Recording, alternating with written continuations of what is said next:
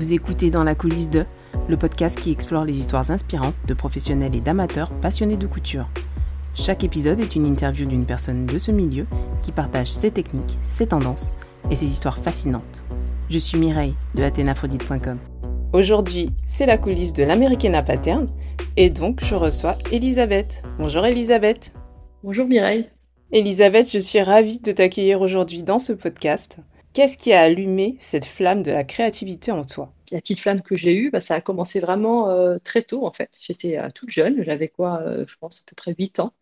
Donc je voyais tout le temps ma maman voilà, qui, faisait les vêtements pour toute la famille. J'avais quatre sœurs et sept frères et la voyant coudre tout le temps. Moi, je rêvais aussi de, faire la même chose. Donc du coup, vers mes 8 ans, j'ai voulu apprendre à coudre. Donc elle me laissait juste coudre des petits points à la main. Et euh, moi, j'avais besoin de plus. Je voulais coudre à la machine, mais je n'avais pas le droit. Et, euh, une fois, bah, j'ai cousu à la machine toute seule et je me suis cousu le doigt. Donc à partir de là, elle a décidé de, de m'apprendre à coudre à la machine. Donc voilà, bah, j'ai commencé comme ça, à faire après des habits pour mes Barbies, pour ma sœur la plus jeune, celle que j'habillais, euh, qui portait toutes mes créations avec fierté, malgré qu'elles étaient vraiment pas terribles. On imagine à 8 ans. donc voilà, donc c'est comme ça qu'est venue la passion et, et j'ai toujours, euh, voilà, j'ai su que je voulais faire ça depuis, euh, depuis toute petite. Oui, alors ta première expérience était quand même particulière avec la machine à coudre, se coudre le doigt. D'ailleurs, tu as gardé euh, des cicatrices de, de, cette petite mésaventure? Alors non, je n'ai pas gardé de cicatrices. À 8 ans, on cicatrise très bien, il n'y a pas de, a pas de souci. Et aujourd'hui, tu es la fondatrice d'une marque, l'Americana Pattern. Est-ce que tu peux nous dire ce qu'est l'Americana Pattern et qu'est-ce que tu y fais? Alors, l'Americana Pattern, c'est la société Sagaya. En fait, je suis la société Sagaya et j'ai ma marque l'Americana Pattern. Donc, euh, la société Sagaya, en fait, je travaille pour. Euh, j'ai deux casquettes. J'ai la casquette, je travaille pour les professionnels. Donc, je fais la partie modéliste pour les professionnels. Donc, j'accompagne en fait les, marques, euh, la plupart du temps, moi, les nouvelles marques à se lancer. Donc, elles ont un projet de vêtements, une marque de vêtements. Donc, je les accompagne en faisant voilà toute la partie prototype, gradation, fiche technique.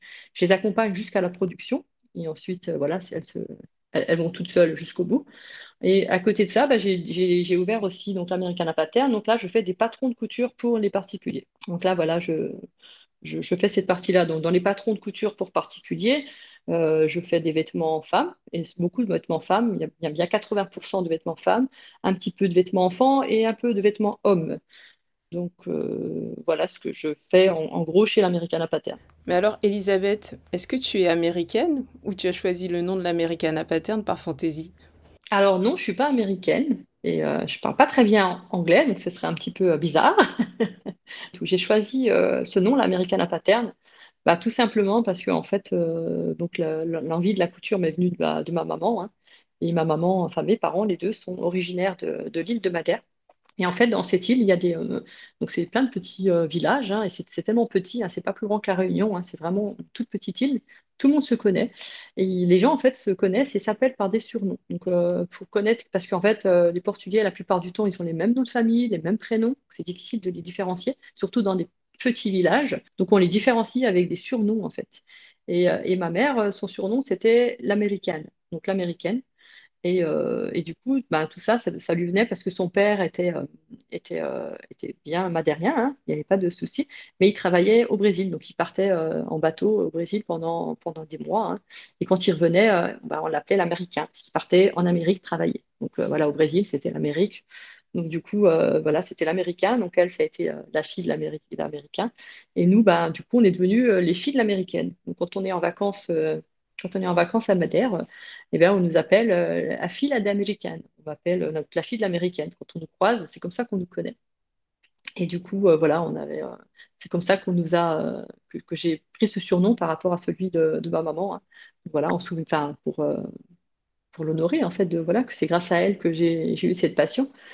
Donc, j'ai, choisi de prendre son surnom, l'Americana. Et, et, pour la société Sagaya, c'est pareil, c'est le surnom de, de mon papa, en fait. D'accord, donc ce sont des jolis clins d'œil à tes parents. Et donc tu es aussi euh, modéliste pour les professionnels. Exactement, oui, je suis modéliste pour les professionnels. Ça va faire, euh, en fait, c'est mon métier hein, de base. Ça fait plus de 20 ans euh, que je travaille comme modéliste. D'accord.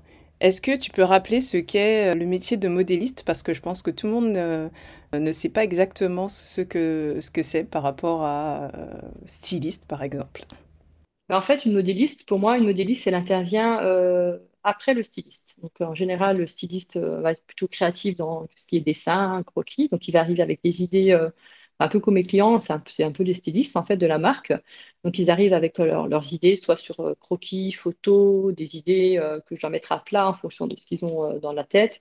Et en général, ils arrivent plutôt déjà avec leurs idées, ils savent déjà un peu où ils veulent aller. Donc une fois que j'ai des croquis, moi j'interviens à ce moment-là. C'est-à-dire après les croquis, bah, je vais créer le patronage de base pour qui va ressembler et monter le prototype pour donner vie en fait à leur, dessin. Donc une fois que j'ai donné vie à leur dessin avec un prototype, on fait les essayages et une fois qu'on a fait les essayages, on regarde si tout est OK. Il y a toujours, a des modifications.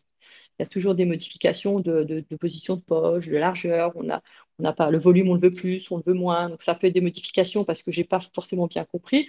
Ou en général, c'est surtout des modifications parce que le client, une fois fini, il se rend compte que ben, en fait non, il veut plus ça, il veut la taille plus haute ou plus basse ou les manches plus longues. Donc ça va être plutôt euh, voilà à ce moment-là le client aussi va évoluer dans sa recherche et va vouloir des modifications.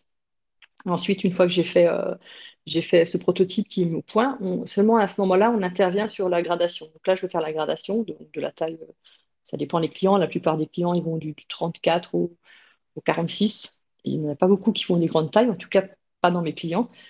Euh, voilà, après ça, je fais un dossier technique donc qui va accompagner le patronage. Donc, ce n'est pas, un, pas un, tutoriel comme je fais pour l'Americana, hein, ce serait vraiment trop trop long à faire. La, fiche technique que je fais là, c'est vraiment un croquis technique avec les indications de montage, si on veut des surpiqûres, deux aiguilles, nervures. voilà, le montage un peu basique, hein, c'est une explication, plus un tableau de mesure, bien sûr. Un tableau de mesure euh, que le client, enfin que le, que le confectionneur pardon, doit respecter. Hein. Donc voilà, avec des tolérances, euh, des tolérances de, mesure. Et euh, une fois que, le confectionneur, en fait, une fois que ça part au confectionneur, moi, j'interviens plus à ce moment-là, mais en tout cas, il a tout ce qu'il faut de ma part, le patronage euh, informatique, plus le dossier technique pour pouvoir lancer la production. Donc le client arrive avec une idée précise de ce qu'il souhaite pour son modèle. Toi, tu réalises le patronage, le dossier technique et les modifications qu'il faut pour, pour la confection du modèle. Exactement, c'est exactement ça. Est-ce que tu peux nous expliquer comment est né l'Americana Pattern Alors, l'Americana Pattern est né, euh, alors est en 2020, j'allais dire, enfin, est né, pas pour, euh, pas pour les, gens, mais en tout cas, moi, de mon côté, j'ai commencé en 2020 sur, euh, pour cette activité. Donc, en fait, je travaillais, avant cette activité, je travaillais dans une entreprise donc, qui était filiale textile. Euh, qui, était, on était négoce de tissu. Donc, je suis arrivée dans cette société pour, euh, ils vendaient donc du tissu et la plupart des clients maintenant ne voulaient plus acheter le tissu, ils voulaient la confection jusqu'au bout. Donc, du coup, j'ai intégré euh, cette société pour m'occuper de cette partie-là, toute la partie fabrication, production. Donc, voilà, j'ai mis en place toute cette partie-là. Et au bout de 10-12 ans, 10 ans, oui, je me suis rendu compte que bah voilà, j'avais envie de travailler à mon compte. Ça faisait longtemps, longtemps que ça me trottait euh, dans la tête de faire des patrons de couture pour les particuliers. Ça fait longtemps que je voulais mettre euh, voilà, à disposition mon savoir, euh, d'aider les gens à, créer leurs vêtements en fait de, A à Z. Et surtout, moi, ce qui me tenait à cœur vraiment, c'était c'était la plupart des, personnes que je voyais, elles me disaient le pantalon, euh, c'est trop difficile, euh, la braguette, c'est insurmontable. Et du coup, j'avais vraiment à cœur de, faire en sorte que le pantalon soit accessible à tout le monde, même aux débutants. Parce que pour moi, c'est juste des points techniques, il n'y a rien de compliqué. Donc, euh, je voulais vraiment faire des tutoriels pour que ce soit accessible pour tout le monde, le pantalon. J'espère que le pari est réussi. Je ne vois que de bonnes appréciations à propos de tes patrons de pantalons et qui qui ont donné envie euh, à certaines personnes de se lancer alors qu'elles avaient peur. Donc euh, franchement, euh, je pense que le pari est, tenu. Tu as quatre sœurs et sept frères, tu as dit, je crois. Tu es la seule des enfants à coudre ou c'est une affaire de famille, comme disait la chanson? Alors non, je suis pas la, je suis pas la seule, mais on n'est pas beaucoup. On aurait pu être plus. Hein. Donc les garçons, personne s'est mis à la couture, hein. personne, à part mon papa, lui qui cousait quand même ses boutons, ses ourlets, il les faisait lui-même. Mais euh, du coup, non, on était. Euh, donc, ma petite sœur a voulu, elle, faire aussi un CAP couture, mais alors, c'était pas du tout euh, pour elle. Hein, elle a pas, elle a pas, Ça s'est arrêté après son CAP, c'était pas du tout pour elle, la partie manuelle. Mais j'ai ma, ma sœur aînée, elle, qui est aussi dans la couture, qui aussi fait des vêtements, qui a travaillé, qui a travaillé, j'allais dire, en couture quand elle était jeune. Et après, elle a, elle, a, fait ça pendant 2-3 ans. Elle a eu son CAP. Et après, elle a travaillé comme vendeuse. Et seulement 20 ans, plus de 20 ans après, elle s'est remise à la couture s'est remis à la couture pour son plaisir, en fait. Les autres sont plutôt réfractaires, j'allais dire, elles ne savent pas coudre un bouton. dès qu'il y a un bouton à faire ou un ourlet, c'est c'est pour moi ou c'est pour ma grande sœur. Donc voilà, c'est après quand on n'aime pas ça, c'est même un bouton, c'est pas faire. là, tu parlais de ta sœur qui a un CAP couture. Quel est ton parcours, toi? Ben moi, mon parcours, mon parcours que, que j'ai eu pour devenir modéliste, j'ai pas fait de CAP parce que je suis passée par, en fait, j'ai commencé par une section générale, en fait, quand j'étais jeune, en, en quatrième, euh, je voulais déjà faire la couture, mais c'était euh, c'était mal vu en fait d'aller dans des dans des projets professionnels, c'était assez mal vu. Comme j'avais des bonnes notes, on m'a dit qu'il fallait absolument continuer euh, euh, une section normale, j'allais dire, euh, voilà, euh, normale. Donc, du coup, j'ai fait ma seconde, j'ai fait une première STT, donc c'était sciences techniques et tertiaires. Et en fait, là, je me suis dit non, j'en ai marre d'écouter ce que les gens me disent. Moi, je veux faire de la couture. Donc, du coup, j'ai laissé tomber ce bac et je suis, je suis partie en couture. Et du coup, j'ai pu intégrer directement. En ce temps-là, il y avait encore les BEP. Donc j'ai intégré pas le CAP parce que j'avais déjà un niveau assez élevé question voilà des cours. Donc j'ai intégré un BEP Ensuite, à la fin de mon BEP, j'ai fait un, bac pro. Et c'est vrai que moi, je voulais euh, continuer absolument. Je ne voulais pas juste être couturière. Moi, j'avais vraiment envie de faire modéliste sur informatique. C'est vraiment ce qui m'intéressait.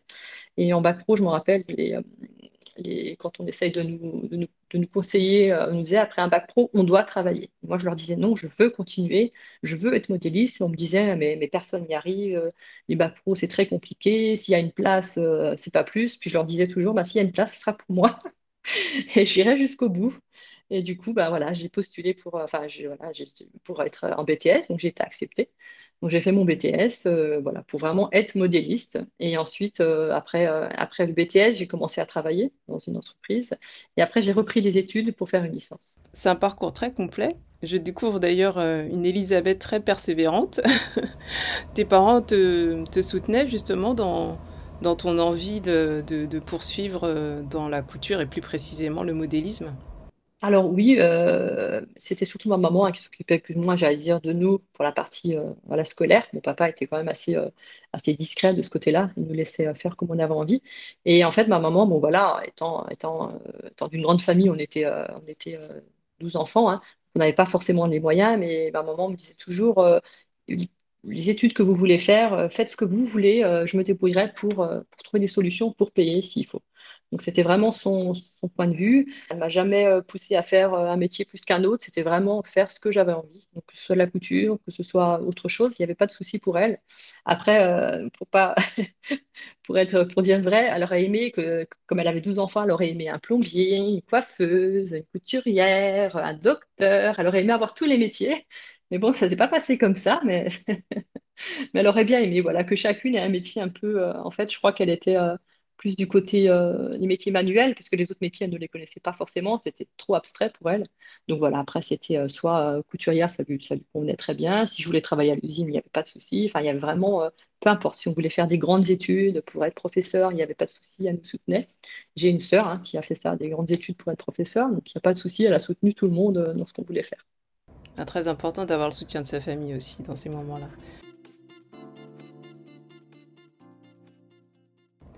Comment tu fais pour rester euh, à la pointe de la mode et de suivre les tendances?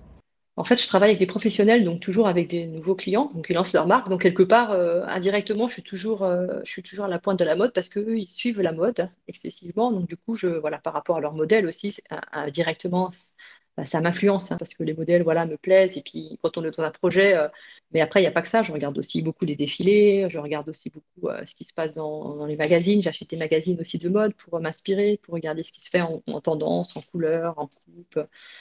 Et après, il y a aussi, euh, donc il y a aussi, je vous ai pas parlé de Emma qui fait partie de la société, donc la société Sagaya, donc qui est aussi une alternante, hein, en alternante sur un DNMAD, sur trois ans. Et c'est vrai qu'elle est jeune, hein, elle a 20 ans, donc du coup, elle a aussi ses idées très jeunes. Donc j'aime bien aussi euh, voilà, prendre en compte ses idées. Donc les dernières collections qu'on a faites, elle a pris les modèles l'Americana et elle a regardé euh, les matières à mettre en adéquation, les coloris. Et je m'inspire aussi beaucoup de ma fille qui est au collège euh, parce qu'à cet âge-là, en fait, ils sont toujours à la pointe de la mode. En tout cas, ma fille, elle aime bien, voilà, elle suit énormément la mode. Donc, donc elle m'influence aussi beaucoup parce qu'elle regarde encore plus que moi tout ce qui est mode. Donc elle m'influence énormément voilà, sur toutes les tendances actuelles, les, des choses que j'aime pas forcément, mais que des fois, au bout de quelques mois, ben, en fait, on commence à voir de plus en plus, et en fait, on se rend compte que, ben, à force, si on aime, parce qu'on en voit de plus en plus, et, euh, voilà, dernièrement, là, elle est apparemment, ce qui est apparemment tendance, c'est les pantalons parachutes. Alors ça, c'est quelque chose que j'aime pas trop. Mais voilà, c'est quelque chose qui va sûrement venir de plus en plus. Et peut-être que je sortirai un pantalon parachute. Justement, Elisabeth, quelles sont les tendances actuelles dans l'univers de la couture qui t'inspirent le plus dans la création de tes patrons? C'est surtout la partie l'univers jean, hein. c'est ce qui m'a toujours, euh, voilà, c'est ce qui m'a toujours plu le plus. C'est ce que j'aime travailler, tous les, tous les vêtements techniques, j'allais dire, un peu comme le jean, euh, les chemises, euh, tout ce qui est un peu technique, des, produits bien techniques. Et là, ce qui m'inspire le plus, en ce moment, on se rend compte que ben, on est passé. quand je regarde un peu les tendances, j'ai l'impression que le slim, le slim commence à, à, pas à s'endormir, mais on commence, il y en a toujours, il y en aura toujours du slim. C'est vraiment quelque chose qui, a été détrôné, bah, tout, il, a détrôné tous les modèles. Il y en aura toujours, mais j'ai l'impression qu'on commence quand même à aller plus vers du large, des pantalons plus droits, des pantalons larges, des pantalons euh, avec des poches, des pantalons cargo. Donc j'essaye vraiment de développer, euh, de, regarder par rapport voilà, à l'inspiration des, des, coupes de jeans. En fait, j'essaye de regarder plusieurs coupes de jeans donc là, vraiment, ce que je vais développer, c'est essayer d'avoir le plus possible de coupes différentes de, pantalons. De pantalons. Quand je dis jean, après, on peut les faire dans d'autres matières, mais en tout cas, à la base, c'est la coupe jean. J'ai voulu lancer des push-ups parce que des pantalons, des patrons de pantalons, on en voyait quand même pas énormément, mais on en voyait quand même. Mais des push-ups, c'est vrai qu'il n'y en avait pas, j'en ai pas vu. Donc je me suis dit, c'est pour ça que j'ai commencé par des push-ups, parce que c'est quelque chose que je ne voyais pas du tout. Euh. On dit qu'il faut regarder un peu plus ses concurrents. Je ne les regarde pas assez souvent, et du coup, euh, bah, le risque, c'est d'à un moment sortir un modèle un peu similaire. Et euh, c'est vrai qu'on n'a pas envie de se faire de l'ombre, je pense, les unes aux autres. On a envie d'avoir des modèles un peu différents. On n'a pas envie de copier une autre. On a des fois, on sort des modèles, on se rend compte que mince, il y a quelqu'un qui a sorti un peu dans le même esprit. C'est pas qu'on a voulu copier, c'est qu'on a eu les mêmes idées en même temps. Et une fois qu'on a développé ce modèle, ben, on ne va pas ne pas le lancer parce que quelqu'un l'a déjà lancé. Quoi. Donc c'est vrai que c'est toujours un peu délicat. Donc après, je me dis, pour ne euh, pas arriver euh, à ça, il faut trouver des modèles qui sont vraiment différents, comme, pour le push-up, qui sont vraiment différents. Mais après, à côté de ça, je me dis qu'il faut aussi des basiques, même si, euh, s'il faut aussi des basiques, des petits tops basiques, des petites choses basiques qu'on va peut-être retrouver chez plusieurs marques. Mais il faut quand même des petits basiques pour, les clients qui veulent faire un produit assez rapide, basique et, et après, s'ils connaissent la marque, l'Americana ou une autre, ils vont choisir le top basique, ça va être peu importe. Quand on connaît une marque, on sait que les mensurations nous conviennent, que donc du coup, on va plus aller vers une marque euh, parce qu'il y a des choses, des gens qui disent ouais, des sweats, il y en a plein, des sweats, il y en a partout. Mais, mais le problème, c'est qu'en fonction de, la coupe, auquel le croquis va ressembler à n'importe quel autre croquis, mais en fonction de la coupe, ça va être différent quand même. Les tendances euh, actuelles pour toi sont au niveau des pantalons. Donc, tu as parlé du push-up que tu as développé. On peut parler par exemple des patrons, euh, des pantalons douces, douceur, n'est-ce pas? Exactement, oui, douce douceur, qui, sont, euh, qui ont un push-up avec une incrustation. Et le pantalon Prazeres, puisqu'il y a un push-up avec sous forme de pince en fait, et pas d'incrustation. Bah, puisqu'on est dans les noms de tes patrons, est-ce que tu peux nous dire comment tu choisis le nom de tes patrons et quel rôle ils jouent dans ton processus créatif? Mes patrons, en fait, j'essaie de leur donner des noms, euh, enfin, je prends des thèmes à l'année. J'essaie de mettre des thèmes à l'année, comme ça, quand je reprends euh, des modèles, je, voilà, je, je, je, saurai de quelle année, en fait, quelle année j'ai créé ces modèles. Je trouve que c'est plus simple pour moi de, faire comme ça. Donc, la première année, euh, c'était, on avait créé des modèles, donc ça s'appelait belle, douce, c'était tous les adjectifs, en fait, les adjectifs qualificatifs un peu, donc voilà, des termes un petit peu euh, voilà, tous ces termes-là. Et la deuxième année, euh, j'ai voulu donc mettre à l'honneur euh, ma maman. du coup, j'ai pris les noms de villes de son île, grâce. Grâce, il y avait Prazeres, Praz, voilà, des noms un peu plus difficiles à prononcer, la plupart, Canissou. Et cette année, en fait, j'ai demandé à toute une petite équipe Alsace Couture, là, on se fait des petits défis de temps en temps, donc je leur ai demandé à elles quel thème, et elles m'ont proposé les, gourmandises. Donc cette année, on est parti sur euh, le thème des gourmandises, donc toffee, euh, voilà, tous ces termes-là. J'aime beaucoup euh, le thème de l'année gourmandise. Et puis, petit message aux auditeurs, si vous avez des idées de thèmes pour les patrons de l'année 2024, écrivez-les nous en commentaire sous le podcast. Elisabeth, ça pourrait être une idée d'ailleurs, un petit défi pour trouver le, prochain nom de la collection de 2024 et peut-être remporter, je ne sais pas, tous les patrons de, cette année-là. J'ai pas encore pensé au thème de l'année prochaine. Donc oui, pourquoi pas mettre un petit, un, petit défi euh, et gagner tous les patrons. Parmi tes patrons de couture, tes patrons de pantalons sont très largement plébiscités. De nombreux couturiers et couturières ont réussi leur premier pantalon à braguette grâce à tes patrons. J'en suis la preuve. Comment es-tu devenue une spécialiste de patrons de pantalons? Après euh, mon BTS. Donc voilà, j'ai commencé tout de suite à travailler. J'ai trouvé un métier tout de suite en tant que modéliste dans une entreprise euh, pour vêtements enfants qui s'appelait Esber en ce, temps-là. Qui euh, du coup, ça a duré trois ans. Au bout de trois ans, licenciement économique, la boîte a fermé. Donc comme beaucoup d'usines de, textile. Hein. Donc on, fabriquait sur place. Hein. on fabriquait, on faisait les prototypes, on faisait beaucoup de choses sur place.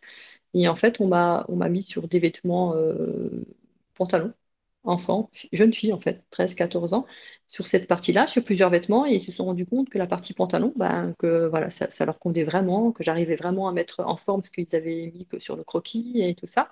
Et du coup, on m'a mis sur cette mission-là, pantalon, parce qu'ils voyaient que j'étais beaucoup plus douée sur la partie pantalon. En tout cas, il y avait deux autres modélistes qui étaient là avant moi et euh, apparemment le pantalon c'était pas ça. Et moi je suis arrivée et j'ai vraiment, ils ont vu que j'avais quelque chose pour le pantalon. Donc j'ai travaillé euh, sur le pantalon pendant trois ans. ensuite après j'ai eu mon licenciement. Donc je suis partie, c'est là que j'ai fait ma, licence.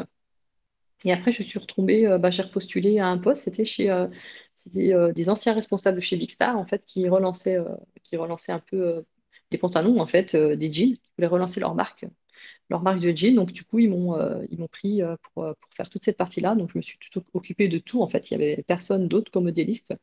Donc, je me suis occupée de tout. Il y avait juste un responsable qui était là et qui, lui, avait l'habitude de tout ce qui était pantalon. Il travaillait avec les usines en Tunisie. Et lui, en fait, il m'a appris toutes les astuces sur le jean. En fait, il m'a vraiment appris toutes les astuces de couture, de, de valeur de couture, enfin vraiment tout ce qui comportait le jean, comment monter les braguettes, la ceinture, toutes les astuces de production en fait. Donc j'ai appris avec lui beaucoup euh, cette partie-là. Et après, ben, pareil, au bout de trois ans, licenciement économique, la boîte a fermé.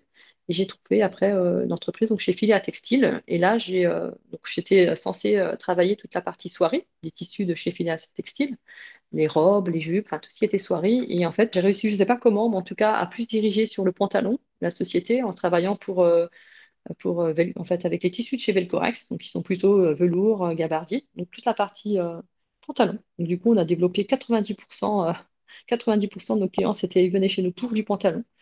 Donc, du coup, j'ai développé vraiment cette partie-là et j'étais souvent en déplacement au Maroc, donc dans les usines, hein, pour voir euh, les machines hein, de production. Donc là, je les ai vues vraiment en réel. J'ai, vu vraiment les machines, des ceintureuses, euh, enfin, toutes les machines, en fait, qui sont vraiment spécifiques au jean, hein, toutes celles qui font les bar-tac, les poses de passants, toutes ces machines, les coutures rabattues tout ça. Donc c'est vrai que je l'ai vécu euh, au quotidien. Je me déplaçais souvent pour aller voir, euh, dès que ça arrivait les productions, en fait, j'allais sur place pour, euh, suivre la production, pour être sûr qu'il n'y ait pas de problème en production, que tout était bien respecté pour le client. Au début, tu n'avais pas forcément une appétence pour le pantalon, mais c'est venu au fur et à mesure de tes expériences et, tu t'es découverte une passion pour le patronage de ces pièces. Tu le disais tout à l'heure, en tant que modéliste, tu as travaillé euh, avec différentes matières, notamment la gabardine et le velours chez Velcorex. Quels matériaux conseilles-tu pour débuter en couture, notamment pour coudre des pièces comme les pantalons? C'est vrai que j'ai travaillé donc avec ces gabardines euh, chez Velcorex et des tissus chez Filia, très fluides en fait, c'est des viscoses très fluides haut de gamme. Et c'est vrai que pour moi, euh, en fait, la difficulté à apprendre à quelqu'un à coudre, c'est pas les techniques. Pour moi, les techniques, voilà, on suit des, on suit des points hein, les uns après les autres, des pas à pas, et ça va tout seul. En travaillant sur des gabardines et des velours, c'est des matières qui sont faciles à travailler, ça va tout seul. Mais par contre, travailler sur de la viscose, faire des robes, des tops en viscose, donc là, on a beau expliquer aux gens euh, les étapes, en fait, là, tout va se passer au toucher, en fait, la sensibilité avec la matière pour pas qu'elle se déforme, pour pas que ça glisse, pour pas qu'elle se détende. Et toute cette partie-là, pour moi, c'est avec l'expérience qu'on apprend. C'est un peu difficile à expliquer voilà, en tutoriel euh, papier. Moi, je dis toujours, euh, une débutante, pour commencer, utiliser du wax. Avec le wax, ça va tout seul. Ça se trouve tout seul, le wax. Je trouve que c'est vraiment une matière euh, vraiment idéale pour les débutants. C'est quelque chose qui ne bouge pas, facile à travailler, facile à repasser vraiment euh, commencer avec du wax, je pense que c'est euh, une très bonne idée, en tout cas pour apprendre toutes les parties techniques. Durant tes expériences euh, chez les pros, justement, est-ce qu'il y a des matières que tu as moins aimé travailler? Alors oui, il y a des matières que j'ai moins aimé travailler hein, par rapport aux pros. il y a des matières qui sont qui sont qui donnent un super rendu, donc la soie, hein. la soie 100% soie, c'est vraiment magnifique, le rendu est magnifique. Mais la soie, il faut savoir qu'elle se travaille la plupart du temps dans le biais, donc c'est c'est juste infernal quand on fait des longues robes euh, évasées. Sur les côtés, il y a toujours une partie, il faut toujours essayer de bien régler sa machine parce que ça va grigner, on va avoir un côté qui va être un peu plus long que l'autre. Donc pour moi, c'est voilà, toute cette partie-là, la mise au point d'un modèle en soi, c'est vraiment compliqué, surtout en sachant qu'un prototype, on peut prendre son temps, on va essayer encore, c'est difficile à gérer. Dès que c'est coupé dans le biais, c'est assez difficile à gérer. En tout cas, d'avoir quelque chose de bien symétrique. Et après, je me dis, bon, là, les c'est assez difficile, mais c'est après en production, les clients veulent toujours quelque chose de vraiment parfait, de, de, nickel, en fait. Et euh, il y a des matières comme ça ou des choses, quand on coupe, on peut vraiment avoir quelque chose de, de parfait, en tout cas en mesure. il y a toujours, ça se détend toujours un peu plus. Donc, c'est de, faire passer au client qu'il faut des tolérances euh, un peu plus hautes, en fait, de ce, ce qu'il demande à, la base. Peux-tu partager une anecdote ou un moment mémorable que tu as vécu en tant que modéliste? Pour euh, le client de Vernois, donc on avait plus de, plus de 3000 pantalons à faire et en fait, j'avais, euh, donc on a fait les prototypes, ils ont validé les prototypes, les têtes de série et on a lancé la production. Et ce qui s'est passé, c'est que dans la gradation du positionnement de ma poche d'eau, euh, je me suis trompée entre les plus et les moins. Donc la poche, à la place d'être, euh, j'allais dire, euh, parallèle au sol, elle, tombait vers le bas. Donc c'était pas beau au porté.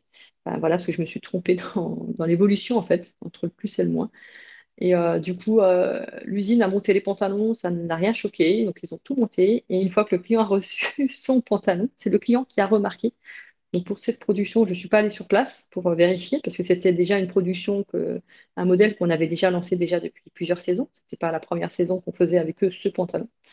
Et, euh, du coup, bah, le client, bien sûr, a refusé, euh, a refusé tous les pantalons, donc n'a pas compris. Euh, et après, bah, en fait, c'était comment faire pour rectifier le problème parce que quelque part, bien sûr, on était en tort, mais d'un autre côté, il n'y avait rien dans le cahier des charges qui nous indiquait ces mesures.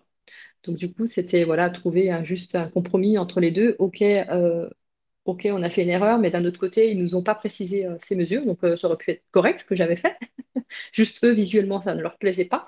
Donc voilà, donc on a dû, après, il me semble que je n'ai plus trop de souvenirs comment ça s'est terminé, mais il me semble qu'on a dû reprendre tous les pantalons, enlever les poches, et on a dû recouper des poches un petit peu plus grandes, un petit peu plus grandes de 1 cm pour pouvoir repositionner dessus repositionner dessus parce que les pantalons étaient, euh, c'était des pantalons euh, qui passaient déjà en teinture, donc ils reviennent de teinture, ils reviennent, donc y a, quand on découle, il y a toujours des, petits problèmes en dessous. Donc on a cherché des solutions pour ajouter des bandes, pour ajouter euh, des petites choses. Et il me semble qu'à la fin, on a rajouté une petite poche par-dessus. Je ne sais plus comment ça s'est terminé, bon, le client a quand même accepté avec une notification.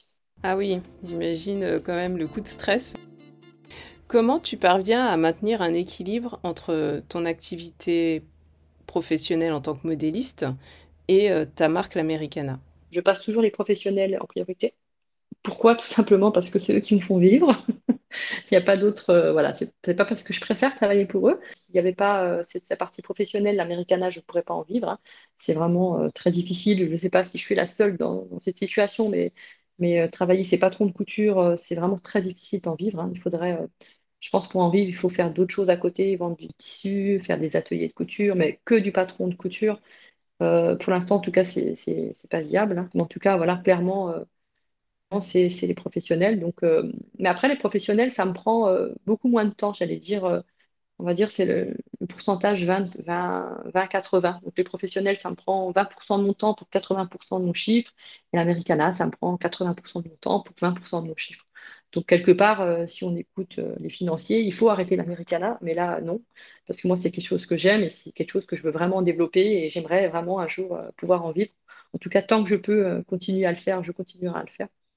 Et voilà, j'espère vraiment que ça grandira de plus en plus et que je pourrai travailler un jour que pour l'Americana et, arrêter les professionnels. L'Americana, c'est quelque chose qui, t'inspire et qui, te galvanise, qui te donne envie de continuer aussi. Comment tu gères les conflits ou les difficultés éventuelles avec tes clients et comment tu y réponds? Je parle de clients euh, dans ta partie pro. Pour les clients, pour la partie pro, pour les conflits, voilà, c'est vraiment, euh, vraiment une partie que j'aime pas du tout. C'est la partie conflit, hein, que ce soit euh, pour les clients, que ce soit dans ma vie personnelle, avec, c'est vraiment quelque chose que j'ai vraiment du mal à gérer. J'évite, hein, j'essaie d'éviter le plus possible les conflits. C'est, pour moi, c'est très difficile. Il y a des gens qui se nourrissent des conflits. C'est quelque chose que j'ai vraiment du mal. Et c'est vrai qu'en général, voilà, je, quand j'ai un conflit avec un client, je euh, je réponds pas tout de suite, hein, parce que autrement je répondrais en colère la plupart du temps. Donc du coup, je laisse passer quelques jours avant de pouvoir euh, gérer cette partie. Et bien sûr, j'ai l'appui de, Pierre, hein, mon mari, qui est là et qui m'aide vraiment à formuler tout ça. Et c'est lui, en fait, qui va surtout appeler les clients pour en discuter, parce que moi, je, je suis trop dans, j'allais dire, dans les sentiments et, euh, et, ça va pas en fait. Euh, j'ai du mal à faire passer, enfin, je ne fais pas passer le message correctement, donc lui, il est beaucoup plus calme, beaucoup plus posé et il est, j'allais dire, extérieur presque au problème, donc euh, il, va, il va mieux savoir gérer cette partie-là que, moi qui vais le prendre trop à cœur en fait, en fonction des problèmes. Bon, c'est souvent, c'est pas des gros conflits, mais voilà, c'est des petites choses, on n'est pas d'accord c'est pas mis d'accord dès le début ou qu'en tout cas apparemment c'était pas assez clair. Euh, voilà, c'est des petites choses. Euh.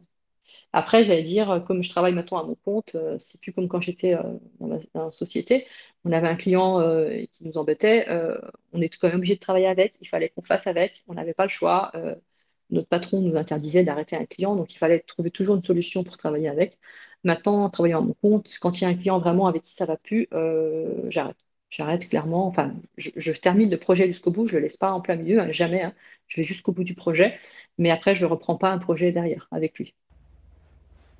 Comment tu concilies la créativité artistique avec des aspects administratifs et financiers de ton entreprise? Alors tu nous as dit que c'est ton mari Pierre qui euh, prenait beaucoup en charge euh, certaines choses administratives, mais euh, je suis sûre que tu fais d'autres choses toi aussi, en plus de la partie créative en fait, je fais en effet euh, d'autres choses euh, en plus de la partie créative, euh, modélisme. C'est la partie aussi, ah bah, la partie, bah, celle que je suis en train de faire avec toi, toute la partie, j'allais dire, un peu communication, marketing, Instagram, Facebook. Donc toute cette partie-là aussi, pour moi, c'est une partie, c'est une partie assez lourde. Vraiment, je ne sais pas si on est tous dans le même cas, dans les personnes qui font du patron de couture. Euh, mais vraiment, c'est une partie qu'on doit gérer. On doit être très présent sur les réseaux. Si on veut en tout cas se faire connaître et grandir, on doit être très présent sur les réseaux. Et, euh, je ne sais pas, je ne vais pas dire que ce n'est pas compatible. En général, on aime bien créer, on aime bien travailler, faire avancer des choses.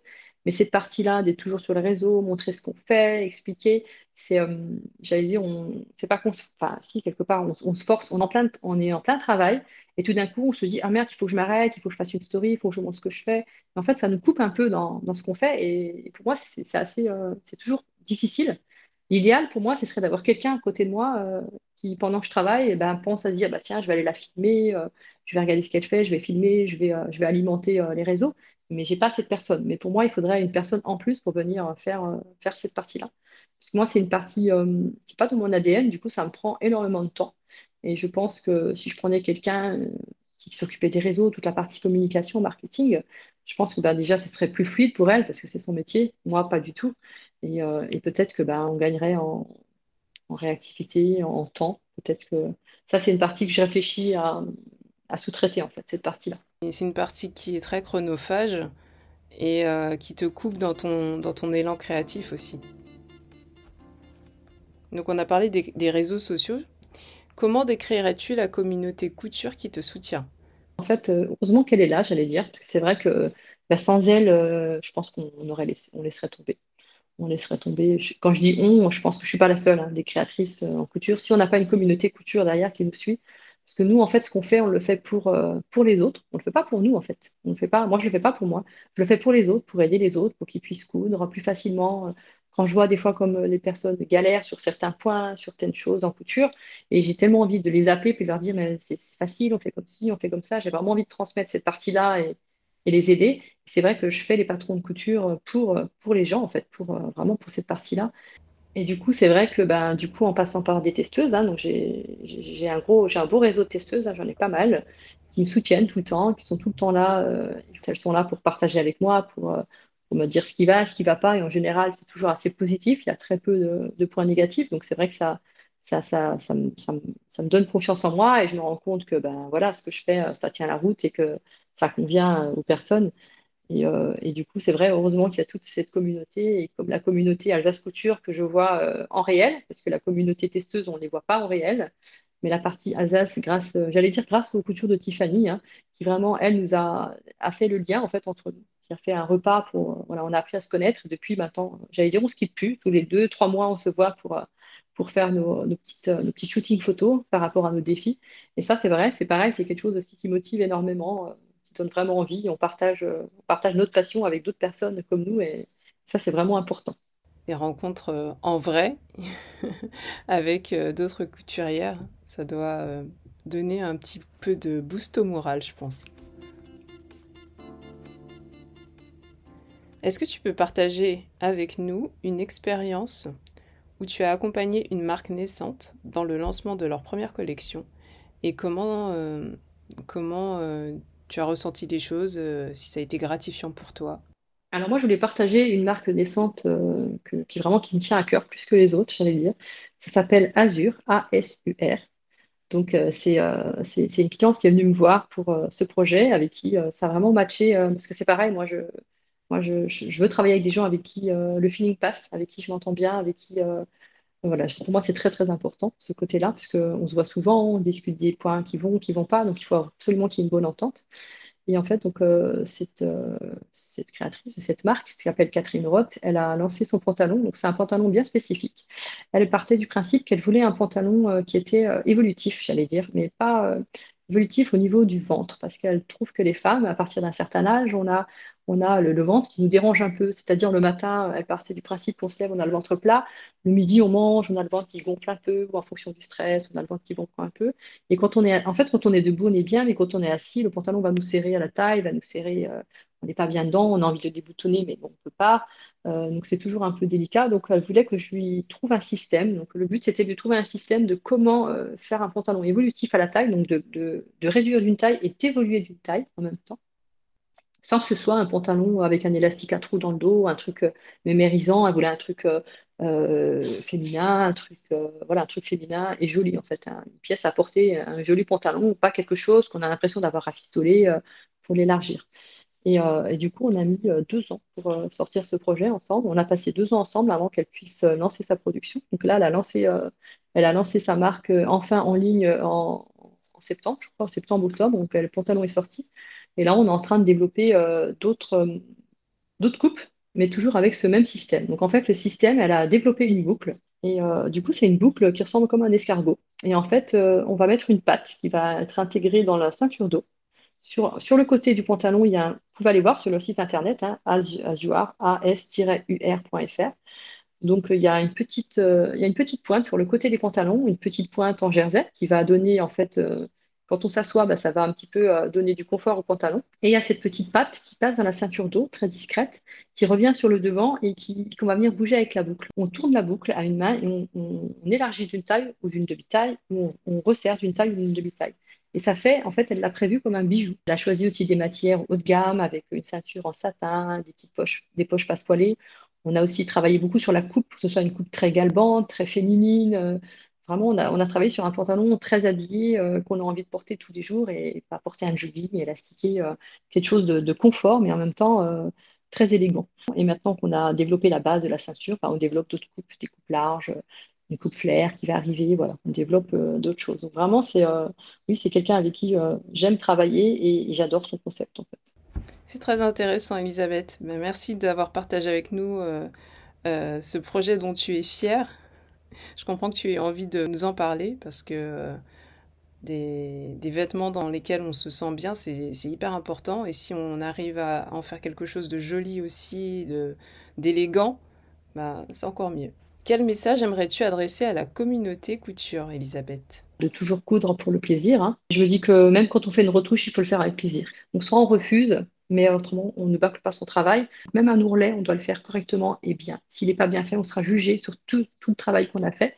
Même si on a juste bâclé cet ourlet, euh, peut-être qu'on est bon dans, les autres modèles, mais on sera jugé euh, de, l'ourlet. Euh, du coup, de toujours faire euh, tout avec plaisir. On, rend quand même quelqu'un heureux quand on fait des retouches. La personne est heureuse, elle a enfin un pantalon à sa taille. Et, nous aussi, je me dis quelque part, on a aussi, euh, moi, je, suis aussi contente de voir la personne enfin, elle a un pantalon qui lui va bien et pas quelque chose qu'elle a replié, qui se défait tout le temps. je participe aussi à, son bien-être en fait. Euh, donc voilà, de, continuer ça et de continuer à, me suivre et d'essayer aussi de faire toujours des choses en couture j'allais dire qualitative, et essayer toujours d'aller vers des choses euh, vraiment des belles, des belles finitions, des belles choses, surtout quand on fait soi-même, de ne pas faire des vêtements euh, qu'on trouve, qu'on trouve dans des, dans des marques, j'ose même pas citer, dans le fast fashion, qui sont vraiment très très mal finis. Donc de vraiment, si on fait les vêtements soi-même, de ne pas faire ça, de faire des choses vraiment haut de gamme. Essayer de se challenger avec des finitions propres tout en se faisant plaisir. Elisabeth, où est-ce qu'on peut te retrouver et où est-ce qu'on peut acheter tes patrons? Alors pour acheter mes patrons et nous retrouver, on a plusieurs, euh, on a plusieurs endroits. Donc j'ai euh, un site internet. On va, euh, on a plusieurs onglets et en fait dans les onglets, on vous dirige en fait où acheter nos patrons. Vous ne pouvez pas acheter sur notre site internet, mais on dirige où acheter nos patrons. Donc on a une partie patron de couture. Donc vous allez voir toutes les patrons de couture qu'on a et si vous cliquez dessus, vous allez vous retrouver sur Etsy. Donc Etsy ne nous appartient pas bien sûr. Etsy c'est comme Amazon, hein. c'est une plateforme de, vente pour les créateurs dans, dans, ici, on a, on a notre marque, l'Americana, donc on a notre boutique l'Americana. Et là, on vend tous les patrons euh, pochettes, les patrons euh, numériques, et on vend aussi un peu de tissu. J'essaye aussi de vendre du tissu euh, voilà, assez de qualité, hein, que je trouve, que je teste avant. Et, du coup, sur Etsy, il y a les patrons aussi numériques. Et maintenant, je vous conseille pour les patrons numériques d'aller plutôt sur notre plateforme de, notre plateforme de formation en ligne. Donc, c'est formation.l'americana.fr. Donc là, vous avez toutes les formations en ligne. Alors, quand je parle de formation, c'est euh, ni plus ni moins que le patron de couture. Hein. Tous les patrons ont téléchargement, donc euh, téléchargement A4, A0, visio-projection, plus le tutoriel. Et vous avez un pas à pas, en fait, dans, la formation. Là, dans la formation en ligne, donc je, rajoute maintenant des petites vidéos très courtes, hein, juste pour montrer comment poser le col, la braguette, euh, l'ourlet. Bon, il y a des petites étapes que je ne fais pas forcément. L'ourlet, je ne vais pas forcément le montrer. Il y a des petites choses, mais voilà. Donc, je rajoute des petites vidéos pour faciliter, pour les gens qui préfèrent voir plus visuellement les choses. Donc voilà, pour, euh, vous pouvez nous retrouver. Il y a aussi, euh, pour ceux qui sont adeptes de Maquerist, vous pouvez aussi nous retrouver sur Maquerist. Mais Maquerist, ce sera que du format numérique. En tout cas, si vous voulez du format euh, pochette, c'est que sur Etsy. Pour l'instant, on, peut commercialise que là-bas. On n'a pas d'autres moyens de vente de, pas trop pochettes. Pour nous suivre sur un, bah, vous pouvez nous suivre sur Instagram, hein, l'American Pattern sur Instagram et sur Facebook aussi. Eh bien, merci Elisabeth d'avoir été l'invitée de mon émission dans la coulisse 2. Je te dis à très vite. À bientôt et merci beaucoup. Retrouvez Elisabeth sur l'americana.fr. Pour acheter ses patrons, direction Etsy et makerist.fr. Pour bénéficier de ces formations en plus des patrons, ça se passe sur formation avec un s.l'americana.fr. Vous pouvez aussi échanger avec Elisabeth et Pierre sur Facebook sous le pseudonyme l'Americana espace pattern. Et pour Instagram, cherchez l'Americana pattern. C'est la fin de cet épisode. Merci de votre écoute. Si cette rencontre vous a plu, n'hésitez pas à mettre des étoiles sur Spotify ou Apple Podcast. Vous pouvez aussi partager ce podcast à votre entourage. Pour échanger avec moi, rien de plus simple. Retrouvez-moi sur www.athénaphrodite.com et aussi sur les réseaux sociaux. A tout de suite